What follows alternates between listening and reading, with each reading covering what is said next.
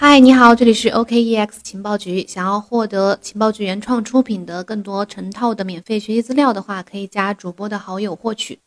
今天又到了周五，我们的惯例是带大家呃回顾一下本周一些重要的行业的讯息，然后来解读一下。首先，我们来看一下华尔街动态这个模块有没有什么重要的新闻。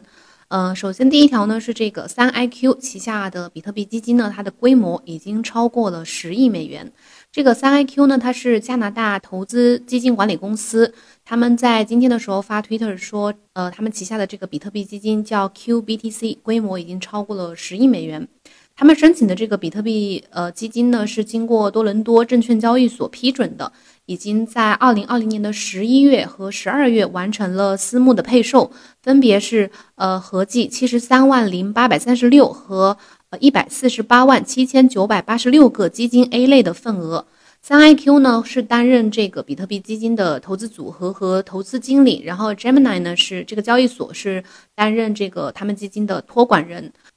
在私募完成之后的四个月的持有期之后呢，私募的投资者可以去这个多伦多证交所上面去出售他们的份额，在证交所上的这个交易代码就叫这个 QBTC。下一个呃信息呢，我们还是来关注一下灰度。灰度资产管理的公司的它的这个总规模呢，已经升到了二百七十七亿美元。根据他们今天发布的官方发布的最新的 Twitter，他们的这个。呃，资产管理总规模已经涨到了二百七十七亿美元，这主要还是和最近的这个呃比特币呀、以太坊啊这些主流加密资产的大幅上涨有关系，所以他们的这个资产总规模也在持续的飙升。另外，跟大家讲一下这个他们最新的本周的这个持仓的变化，就是灰度信托的持仓数据的变化。首先是比特币信托，它的持仓量呢在本周增加了四千六百一十九枚。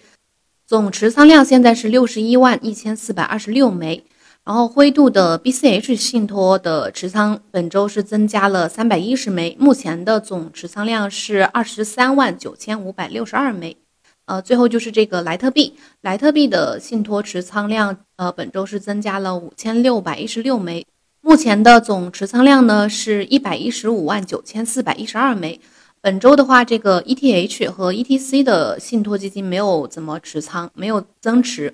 从数据上来看呢，他们近一个月啊，就是灰度近一个月几乎没有在增持 ETH 和 ETC。它的增持呢，它的持仓是侧重于这个 BTC、BCH 和莱特币。这或许也从某一定呃某一种程度上面反映了它这个投资机构的这个策略的改变，或者说这个持仓比重的改变。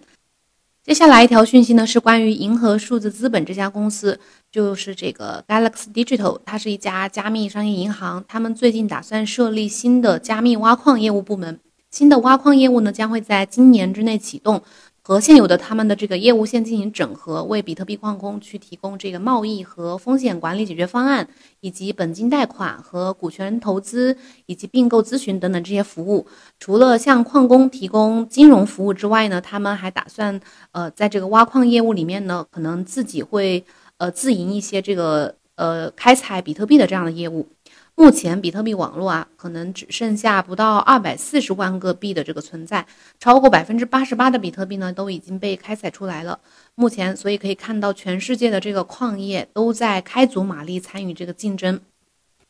接下来第二个模块是加密货币市场，我们先来看一下和比特币有关的。呃，比特币的核心客户端叫 Bitcoin Core，他们在 GitHub 上面发布了零点二一点零正式版的这个源代码，距离上一个大版本的发布已经接近六个月了。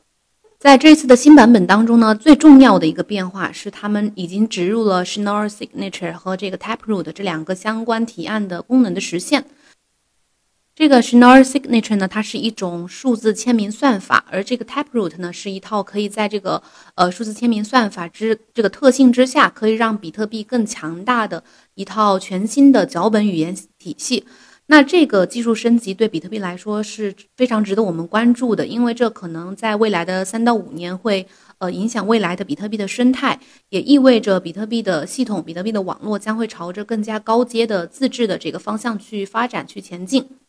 再下一条呢，是关于比特币和美元之间的相关性的一条呃资讯。这两者之间的这个相关性呢，达到了历史最低水平。这个数据是根据这个 Coin Metrics 的上面的数据显示的。他们目前就是比特币和美元之间的相关性现在是负零点一五，达到了一个历史最低水平。虽然反向相关性仍然很小，但是呃趋势很明显。这是当比特币持续的上涨了六个月之后，而美元却像石头一样持续的下跌。才会出现这种现象。在加密的理想主义者看来呢，这是他们做多比特币、做空全世界胜这个胜利的标志之一。然后再下一条是关于福布斯最近的这个加密货币亿万富翁榜单的一个讯息。呃，一月十二号的时候，福布斯发布了他们整理的加密货币亿万富翁的榜单。这个数据呢是统计截止到北京时间的一月十一号的晚上九点。在榜单当中排名第一的呢是 Gemini 的联合创始人双子星兄弟，预计他们每个人的加密货币净资产呢达到了一十四亿美元。其次排在他们后面的是这个区块链初创公司呃 Block 的联合创始人。啊，再接着就是这个风险投资家 Tim Draper，然后就是 MicroStrategy 的首席执行官 Michael Saylor，呃，再就是 Galaxy Digital 的创始人兼 CEO 叫 Mike Novogratz，然后再接着就是 Vision。是三点六亿美元左右。这一次这个福布斯更新的榜单呢，只包括了这些人的加密货币的资产，不包含他们一些公司的股份之类的。以前的这个榜单是会包含他们这个公司股份的，所以这是一个区别。未来呢，我们可能可以看到这个区块链行业的这些投资大佬啊，或者说这些呃大项目的创始人呐，大公司的。呃，CEO 啊，他们呃这些富豪呢，肯定慢慢的会替代那些传统的互联网的富豪登上世界富豪的榜单。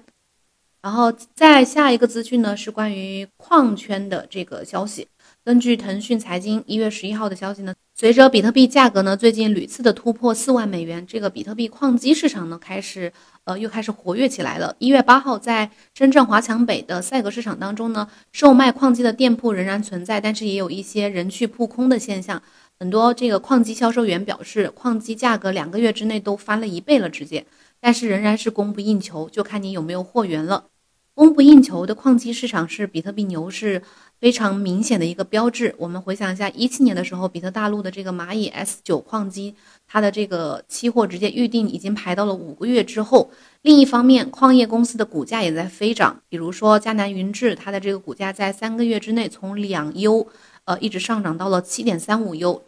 这些呢都是这个牛市的表现。第三个模块，我们看一下波卡和 DeFi 的动态。主要我们还是侧重于这个波卡这个方面啊，因为最近他们确实这个一些动态呀，或者说进展确实比较多。首先就是呃，关于可能有的朋友会比较关心，因为最近我们讲了这个波卡平行链的插槽拍卖，那可能有的朋友会关心，到底哪些项目会去参与这个，未来会去参加这个波卡的平行链的拍卖。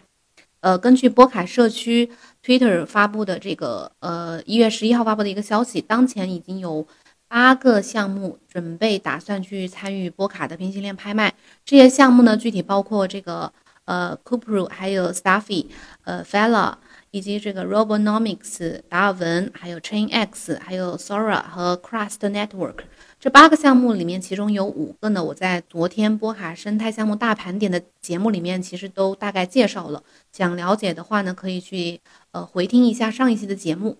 根据之前的消息啊，其实这个我们节目当中也讲过了，波卡的测试网 Rococo 已经在一月十一号的时候开放了平行链的注册。那未来呢，这八个项目会去呃参加波卡的这个平行链的竞拍，所以可以关注一下这几个项目。第二个消息呢是。关于这个波卡平行链的插槽拍卖呢，到底什么时候会进行？根据波卡中国社区 b o k a World 这个官方的公众号是呃一月十一号发的一个消息，官方其实目前还没有公布具体的插槽拍卖的时间，具体的日期是没有公布的。目前呢，平行链的功能正在 Rococo 这个测试网上面进行测试，等到这个功能在开发测试完。呃，就是稳定运行之后呢，就可以去上线。那这个插槽竞拍呢，会在平行链功能上线之后很快开始。比如这个 Kusama 的这个平行链插槽拍卖，肯定会先于波卡去进行。然后这个波卡官方中国社区呢，就猜测，如果一切顺利的话，大概今年三月左右会进行先进行 Kusama 的呃平行链的插槽竞拍。接下来一个月左右之后，大概是四月份会进行波卡的平行链插槽竞拍。但这个时间呢也是仅供参考啊，因为就是这是在假定呃一切顺利的情况之下，可能是按照这个时间线去进行的。根据了解呢，会有相当一部分的项目会呃将会持续的停留在 Kusama 的网络上面，因为这对这个呃 Kusama 后续的发展是非常有利的。但是呃绝对不意味着波卡没有优势，相反呢，波卡才是原汁原味的非常稳重的这个呃跨链网络。然后 Kusama 它可能会是更快的、更便宜的、更激进的这种波卡的版本。再下一条信息是关于最近的。呃，Rococo 这个测试网，它已经开放了平行链的注册。那它的这个呃平行链注册的方式呢？它说的是呃先到先得的方式去申请它的这个平行链。这个 Rococo 测试网呢，它的目标是去成为适用于平行链和 XCMP 的这个测试的环境，并且会在它的发展过程当中呢，经历非常快速的变化更新和链状态的重置。在初步测试取得成功之后呢，将会被整合进 Western 的这个测试网络当中。如果当这个网络可以顺利扩展的时候呢，将会以先到先得的方式去注册平行链。任何平行链候选者呢，参与平行链的注册过程，最低要求至少有三个，主要有三个。一个就是至少维护一个 Rococo V1 验证人；第二个条件是至少维护一个平行链校对人；第三个条件是通过 Rococo V1 平行链注册表注册。这三个要求达到了，才能有资格去呃申请成为它的这个平行链的候选者。那我们看了一下数据啊，截止到一月十四号，已经有四条平行链在这个 Rococo 上面运行。另外呢，有一十九个项目已经嗯在 Rococo 上面提交了平行链的注册申请，包括 Fella，还有 ZinLink，还有呃阿卡拉以及这个 KILT。还有 Be First 就是彩虹桥这个项目，还有达尔文，还有 Cross the Network，这是等等有十九个项目，我就不一一念了，大家也可以关注一下。再下一条信息呢，是关于波卡二层扩容协议 Plasma Network，这个他们官方就是发推特说，今天发推特说他们已经成功的在自己的网络上面部署了 zk Rollups，然后再看到前一天的消息，前一天这个波卡官方中文社区呢。呃，说他这个 Plasma Network 正在波卡上面创建一个以太坊2.0。那首先，这个 Plasma Network 它是一个什么项目呢？它是呃基于 Substrate 上面的一个可扩展的 DApps 平台，未来可以作为波卡的平行链去存在可能。然后波卡官方的中文社区呢，呃表示，由于这个 Plasma Network 它有非常好的可扩展性，所以它是 DApp 开发者在呃 Plasma 上面去部署智能合约的一个绝佳的选择。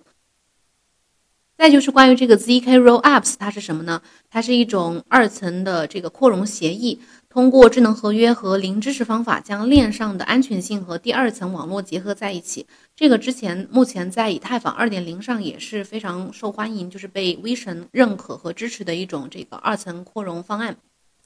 然后最后一条信息呢，是关于一个呃分析师叫 Joseph Young，他在推特上面表示。呃，矿工目前有非常大的这个抛售压力，所以这一点呢，我们也可以关注一下。目前根据这个 CryptoQuant 的数据显示，比特币矿工仓位指数达到了从一九年七月以来从未见过的一个高点，这意味着来自矿工的抛售压力呢，处于一十七个月的高点。上一次达到这个水平的时候呢，是比特币达到一万七千美金的这个价格的时候，随后出现了回调。但是这一次的情况呢，大不相同。从那个时候到现在有两大不同。首先，对比特币呢有着前所未有的一个机构需求，然后这这一点可能是可以抵消这个矿工的抛售压力的。第二个不同呢，是因为现在真的是处于这个大牛市当中，矿工的利润是非常丰厚的，他们其实是可以从中获利的。然后，呃，比特币矿工仓位指数目前的这个趋势啊，确实达到了一个高点。这也意味着他们矿工手里持有的比特币的数量达到了前所未有的这个数量，这对于比特币，呃，可能是一个可以参考的利空的因素，就是大家要呃提防一下这一点，但是也不意味着说之后就一定会回调。好了，以上就是我们今天行业周报的所有的内容，感谢您的收听。有任何呃想法或者是有什么问题的话，可以在节目下面留言评论告诉我。然后，如果想要获得学习资料或者是进群交流的朋友呢，可以加主播的好友。好了，我们下周一再见，拜拜。